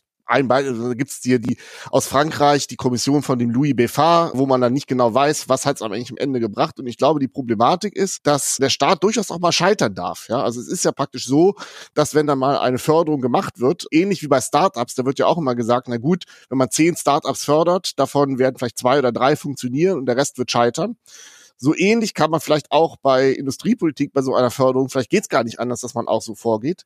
Aber der Unterschied ist, man muss dann eben irgendwann auch das Scheitern konstatieren und aufhören. Und da ist der Markt, glaube ich, besser als der Staat. Nicht? Wir haben das Problem, dass wir dann gegebenenfalls einfach staatliche Förderung immer weiterlaufen lassen, auch bei Fördermaßnahmen, konkreten Fördermaßnahmen, die nicht funktioniert haben. Aber wie würdest du das Problem denn lösen? Das ist ja ein Problem. Genau, aber so wie wir es gerade eigentlich besprochen haben, dass man dann äh, Förderung zulässt, auch zulässt, dass auch bestimmte Förderprojekte auch mal scheitern können und nicht alle erfolgreich sein können, aber dass man eben nach einem gewissen Zeitraum, fünf Jahre oder sechs oder sieben oder wie viele auch Jahre auch immer, dann eben tatsächlich schaut mit den dann bestmöglichen Methoden eben auch möglichst objektiv festzustellen, was erfolgreich war oder weiterhin erfolgsversprechend sein könnte und was eben nicht. Und letztendlich, ich glaube, die Diskussionskanäle, über die wir gerade gesprochen haben, das ist der einzige Weg, wie man sowas machen kann. Ne? Weil keiner von uns hat ja ein Interesse daran, jetzt irgendwelche Projekte durchzudefinieren und die dann sozusagen auf Gedeih und Verderb äh, zu fördern, völlig unabhängig vom Erfolg. Da kann ja keiner Interesse haben. Ja gut, das verhindert natürlich nicht, dass es da Lieblingsprojekte der politischen Kaste gibt, die dann einfach weitergeführt werden, weil sie weitergeführt werden. Ne?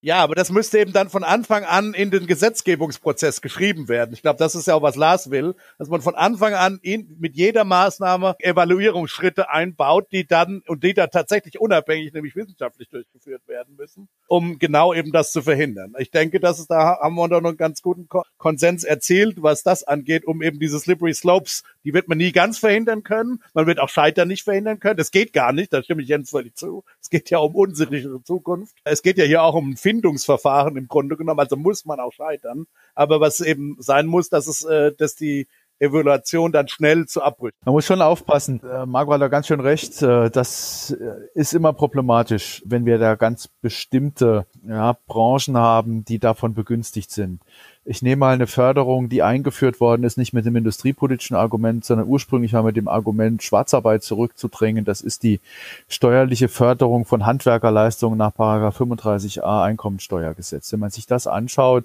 für die Schwarzarbeit hat es eigentlich nicht viel gebracht. Aber trotzdem kriegen wir das nicht mehr weg, weil die Handwerker sind dann natürlich überglücklich drüber, über diese äh, steuerliche Förderung. Und die sind politisch so gut organisiert, dass man größte Mühe hat, eine solche Maßnahme dann wieder zu beenden. Also ich sage sage das jetzt, das hat zur Schwarzarbeit nicht viel beigetragen. Es ist ja schwer, das zu evaluieren nach unseren Standards, aber wenigstens das bisschen, was wir da an Evidenz haben, zeigt, dass die Auswirkungen dieser äh, Maßnahme ganz geringfügig nur waren. Die Lösung ist doch da für alle Maß, also für viele solche Maßnahmen, wie die Maßnahmen, die du jetzt genannt hast, aber eben auch industriepolitische Maßnahmen, dass man auch Sunset Clauses einbaut. Ja, genau. Ne? Genau. Also äh, so Sunset Clauses mit vorgeschriebenen Evaluationszeiten. Ganz genau, da bräuchte man Sunset Clause. Äh, von Anfang an. Ganz genau. Ja, und das ist dann bei einer staatlichen Beteiligung natürlich schwierig. Ja? Also wenn ich die staatliche Beteiligung industriepolitisch motiviert mache, also als Staat eine Batteriezellenfabrik aufbaue, ohne private Eigentümer oder sagen wir mal, müsste eigentlich ein, ein Mehrheitsanteilseigner müsste im privaten Umfeld gefunden werden. Ja, dann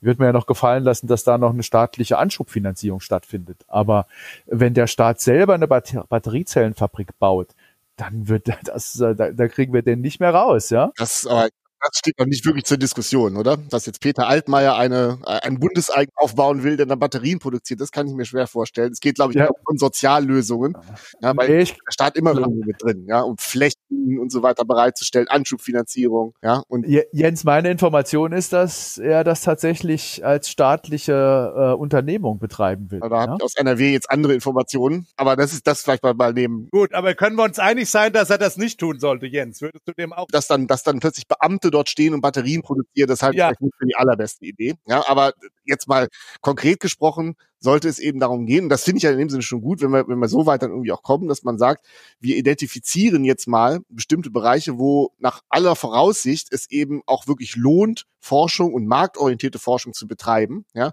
da gibt es ja immer noch dieses Argument, das sei von vornherein, allein das sei dann schon die Anmaßung von Wissen, äh, wenn man bestimmte Bereiche da sozusagen identifiziert. Man gibt ja nicht genau vor, was rauskommen soll. Ja, aber wenn man diese Art von Förderung durchführt und die auch mit nachhaltigem Druck ein bisschen auch macht und nicht nur so sozusagen gekleckert, sondern auch geklotzt, aber dann von vornherein mit Tag eins, mit der Einführung sich in gewisser Weise eben auch ja ehrlich macht und sagt, wenn es nicht funktioniert nach einem bestimmten Zeitraum, dann müssen wir da auch wieder raus, die Sunset Clause. Also das wäre fände ich einen großen Fortschritt. Ja, da wird ja auch viel gemacht. Das ist jetzt nicht so, dass mit der Interaktion mit Unternehmen und Wissenschaftlern, die eher so aus der angewandten Forschung kommen, solche Dinge nicht durchgeführt werden. Es ist halt eben eine Frage der Skalierung einerseits. Ja, schaffen wir das vielleicht sogar im europäischen Umfeld noch etwas größer zu machen? Ich will noch einen anderen Aspekt mit, ins, mit in die Diskussion bringen, weil du eben Mazzucato genannt hast. Also wenn wir uns anschauen, was in den USA der Staat macht an Forschungsförderung im Sinne auch von Industriepolitik, dann ist das sehr, sehr viel im militärischen Bereich. Darüber diskutieren wir nicht offen genug meines Erachtens. Ja, also man muss sich schon auch fragen, würden wir denn mehr hinbekommen, wenn wir eine europäische Verteidigungspolitik haben, mit einem europäisch orientierten Beschaffungswesen, bei dem es dann auch darum geht, hier technologisch Fortschritte zu erzielen, äh, die wir ansonsten aus den USA bekommen. Dabei geht es mir jetzt nicht speziell um neue Waffensysteme. Wir muss ja sehen, dass die Idee zu einem Internet letztlich ähm, auf äh, die, die militärischen Impulse in den USA zurückgeht. Äh, dass da also sehr, sehr viel äh, passiert ist. Und von daher dürfen wir diesen Aspekt auch nicht außer Acht lassen. Ja. Ja, aber da ist die Frage, das Militär scheint offensichtlich hinreichend zu sein, eine Basistechnologie zu sein, die dann alle möglichen anderen Sachen hilft weiterzuentwickeln und diese Spillover-Effekte hat. Die Frage ist, ob das notwendig ist. Also muss das so sein? Muss man Militärforschung betreiben, um diese Übersprungseffekte zu bekommen oder kann, man das auch pazifistischer lösen. Abgesehen davon müssen wir wahrscheinlich sowieso, aber das ist jetzt wirklich ein anderes Feld, tatsächlich mehr in Militär und Verteidigung auch investieren. Und wenn wir da dann zusammenkommen, Lars, dann müssen wir vielleicht doch mehr Schulden machen. Das glaube ich nicht. Ich würde jetzt gerne noch einen anderen Aspekt hier reinbringen, weil ihr seid den etwas schnell umgangen am Anfang. Also äh, die Angst in der Politik ist ja schon, dass dieser Staatskapitalismus aus China unsere Industrie mehr oder weniger plattwalzt, während wir auf der anderen Seite die äh, ja sich monopolartig äh, strukturierenden Internetunternehmen aus den USA haben, die auf unsere Industrie einwirken. Also äh, diese Angst der Politik, dass die deutsche Wirtschaft da irgendwo zerrieben wird, die könnt ihr die gar nicht nachvollziehen? Also das ist das, was ich das Gegenschlagargument genannt ja. habe, ne? sozusagen. Wir ja. brauchen dieses, wir befinden uns in einem Krieg quasi. Also ich kann damit auch wenig anfangen, muss ich sagen. Also, aber das ist vielleicht, das ist der begrenzte Horizont des Ökonomen. Ja, also Rudi, ich bin bei dir. Das ist nicht, ich glaube, das ist kein begrenzter Horizont. Ich finde schon, dass es gut ist, wenn wir das versuchen, ein bisschen auseinander zu dividieren. Also die eine Seite ist die, äh, die großen Internetkonzerne aus den USA. Das ist ein wettbewerbspolitisches Problem. Wir gehen das in Europa wettbewerbspolitisch an und ich habe nicht den Eindruck, dass wir in der Vergangenheit, wenn es um solche großen amerikanischen Unternehmen ging, mit der europäischen Wettbewerbspolitik irgendwie ein stumpfes Schwert gehabt hätten. Wir haben Microsoft gezwungen, sich zu öffnen und keine versteckten Strategien zu fahren, die es in eine zu starke marktbeherrschende Stellung gebracht hätten. Das versuchen wir jetzt mit Google auch. Facebook ist der nächste Fall. Da müssen wir nichts ändern. Und man muss auch gerade bei diesen Unternehmen sagen, das ist nun wirklich der Fähigkeit der USA geschuldet. Äh, vorwiegend oder fast ausschließlich im privaten Bereich sind die ja angesiedelt. Zu gründen, zu wachsen und groß zu werden, da brauchen wir nicht drauf zu schauen und zu meinen, dass das der Staat bei uns hinbekäme. Was die chinesischen Direktinvestitionen anbetrifft, nun, ich finde es richtig, dass wir in der Außenwirtschaftsverordnung im vergangenen Jahr den Schwellenwert runtergesetzt haben, ab dem Beteiligungen geprüft werden. Dann prüfen wir, wer steckt eigentlich dahinter, was sind die Interessen, ist denn das, was sich hier anschließt, ein sicherheitsrelevantes Interesse? Da verändern wir jetzt auch Zuschnitt, den Zuschnitt der Frage der Sicherheitsrelevanz. Das ist meines Erachtens richtig, aber für einfach nur aus dem Ausland subventionierte Direktinvestitionen, da habe ich kein Problem mit. Lass sie doch subventionieren. Das begünstigt doch unsere Arbeitskräfte hierzulande.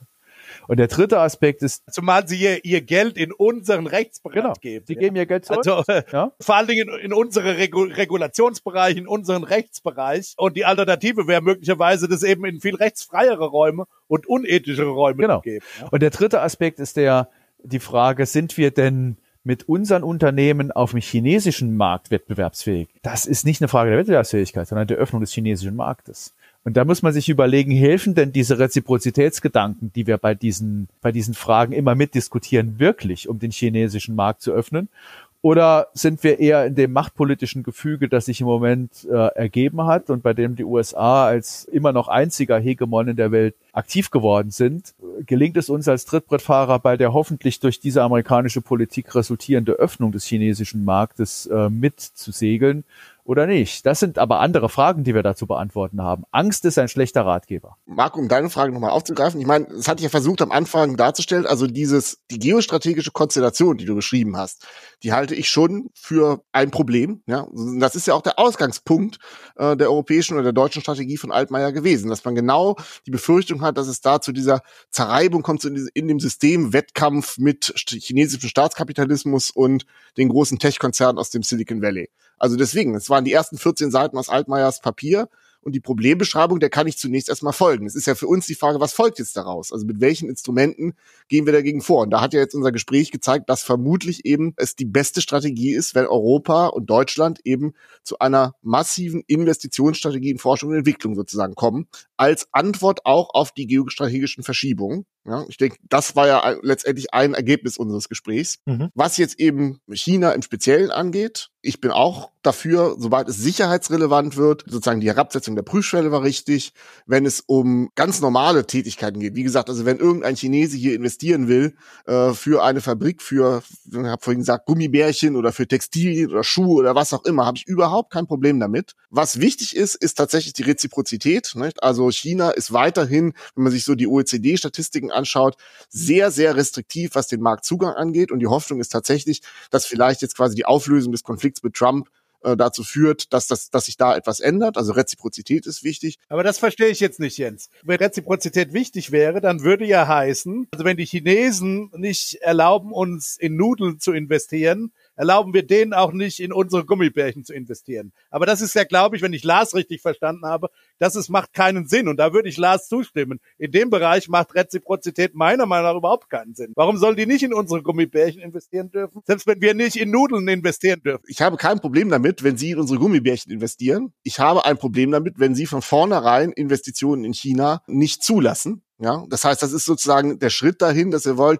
wir lassen uns natürlich zu, dass ihr hier in die, Gumm die, in die Gummibärchen investiert, aber wir wollen auch bei euch investieren und zwar nicht erst nach Prüfung durch die kommunistischen Partei, nicht mit Joint Ventures, nicht mit erzwungenem Technologietransfer. Wenn man das erreichen will, dann kann es natürlich notwendig werden, dass man auch ein bisschen Druck aufbaut, weil die Chinesen werden sicherlich diesen Zugang zum Markt jetzt nicht ohne weiteres einfach so aus, aus, aus Freundlichkeit sozusagen gewähren. Und das wird natürlich in so einem geostrategischen Konflikt immer auch ein bisschen Druck erfordern. Ne? Aber das ist nicht Reziprozität. Genau, die Gummibärchen werden verboten aus strategischen Gründen, um später dann auch in chinesische Nudeln investieren zu können. Wenn es notwendig ist, ich meine, in solchen geostrategischen Handelskonflikten geht es eben manchmal nicht ohne Druck ab.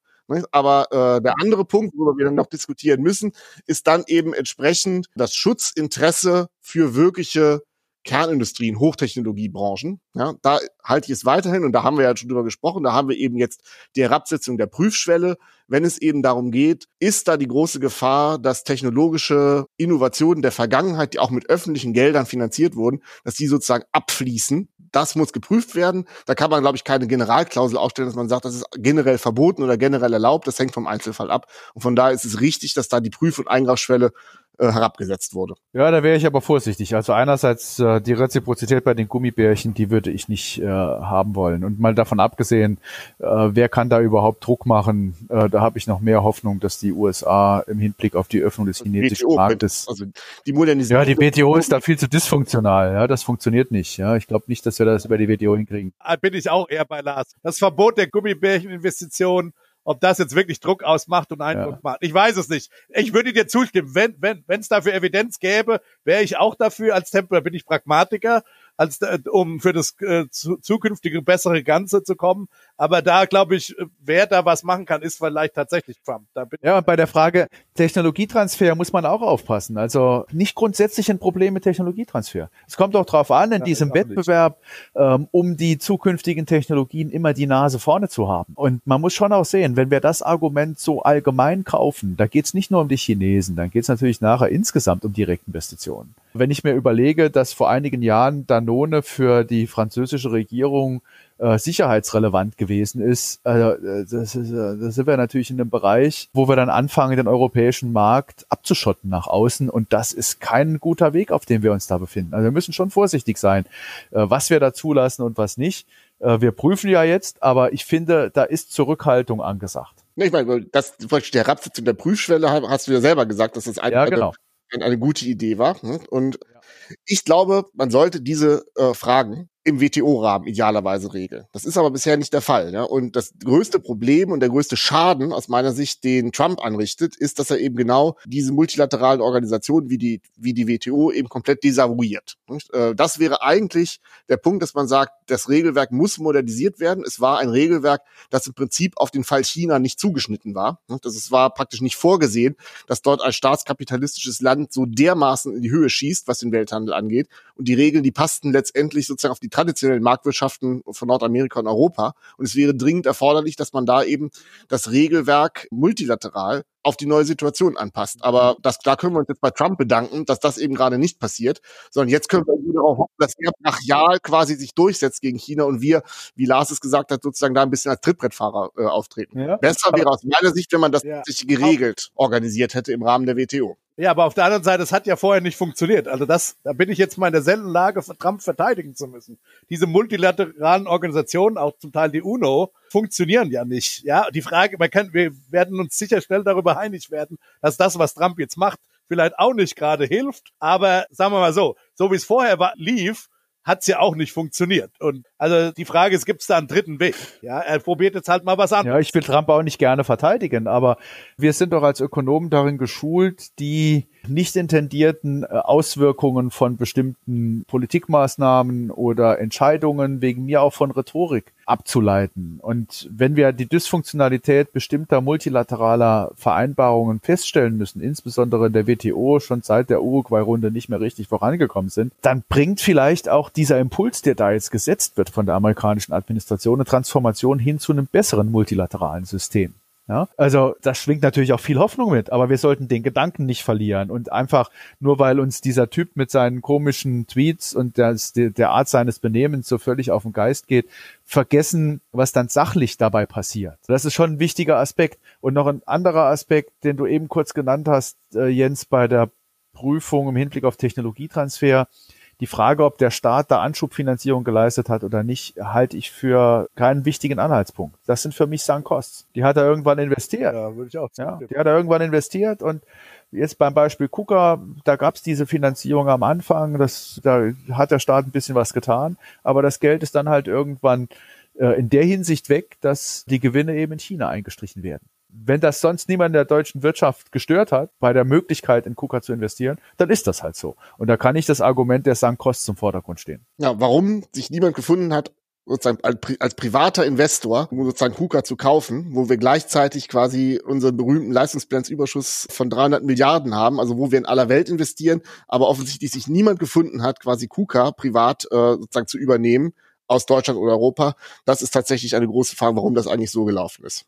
Ja, aber dazu müssten wir jetzt alle, wenn wir ehrlich sind, uns zunächst mal die Bilanzen genauer anschauen, sehen, was in der Pipeline bei KUKA ist, sehen, was äh, die Konkurrenten aus Deutschland, die das hätten übernehmen können, selber vorzuweisen haben, inwiefern da KUKA ins Portfolio gepasst hätte. Das sind schwierige betriebswirtschaftliche Entscheidungen. Die wollte ich dem Siemens-Vorstand nicht abnehmen. Richtig, genau. Und es ist auch nicht unser Job. Das ist genau weder der Job der, der Volkswirte noch der, Ganz der genau. Politiker. Da sollten wir den Markt dann tatsächlich entscheiden lassen. Das ist, glaube ich, dann auch nochmal, wenn es jetzt darum geht, gerade jetzt eben was Forschungs- und Entwicklungspolitik angeht, ist es, glaube ich, auch notwendig, gerade eben in dieser Start-up-Phase, Venture-Kapital, ja, dass da eben nicht eine Abwanderung quasi erzwungen wird oder Investitionen aus zum Beispiel den USA, weil sich in Europa und Deutschland eben entsprechend keine Kapitalgeber finden, weil es niemanden gibt, der in diesem Venture-Kapitalbereich wirklich hinreichend dicke Taschen hat. Ne? Aber das ist jetzt nochmal ein neuer. Aber war das das Problem? Bei Nee, nee, nee, nee. einfach Genau, eben finanzielle Friktionen zu überkommen. Da sind wir uns hoffentlich alle einig, dass das eine Staatsaufgabe ist oder auch sein sollte. Es ist nicht das Startup-Problem. Es ist das Problem der Finanzierung in der Wachstumsphase neu gegründeter Unternehmen. Da ist der europäische Kapitalmarkt nicht tief genug. Ja, das wollte ich gerade Oh, äh, sogar sagen. Äh, plus, plus zu äh, Kuka noch ergänzend aus dem Kapitalmarkt kommt, da komme ich nämlich her. Ja, ja, es hat sich halt für den Preis kein Käufer gefunden, was auch daran lag, dass natürlich jeder schon seine Investitionen in was anderes getätigt hatte und es dann als nicht teilweise nicht mehr notwendig erachtet hat. Ich finde, das ist auch ein Statement, aber da kann man ja natürlich immer noch sagen, wir wollen aber nicht, dass die Chinesen da so groß werden als Staat. Ich weiß es ehrlich gesagt bis heute nicht, ob es richtig war oder falsch. Äh, Vielleicht sehen wir das dann in der Zukunft. Damit wären wir am Ende der dritten Folge. Ich möchte mich bedanken bei Rüdiger Bachmann, Tschüss. Lars Feld Danke, hat Spaß gemacht. Tschüss. und Jens Südekum. Ja, mein Name ist Marco Herak und wenn euch der Podcast gefällt, dann verteilt ihn gerne in den sozialen Netzwerken und schaut auf unserer Internetseite www.mikroökonomen.de vorbei.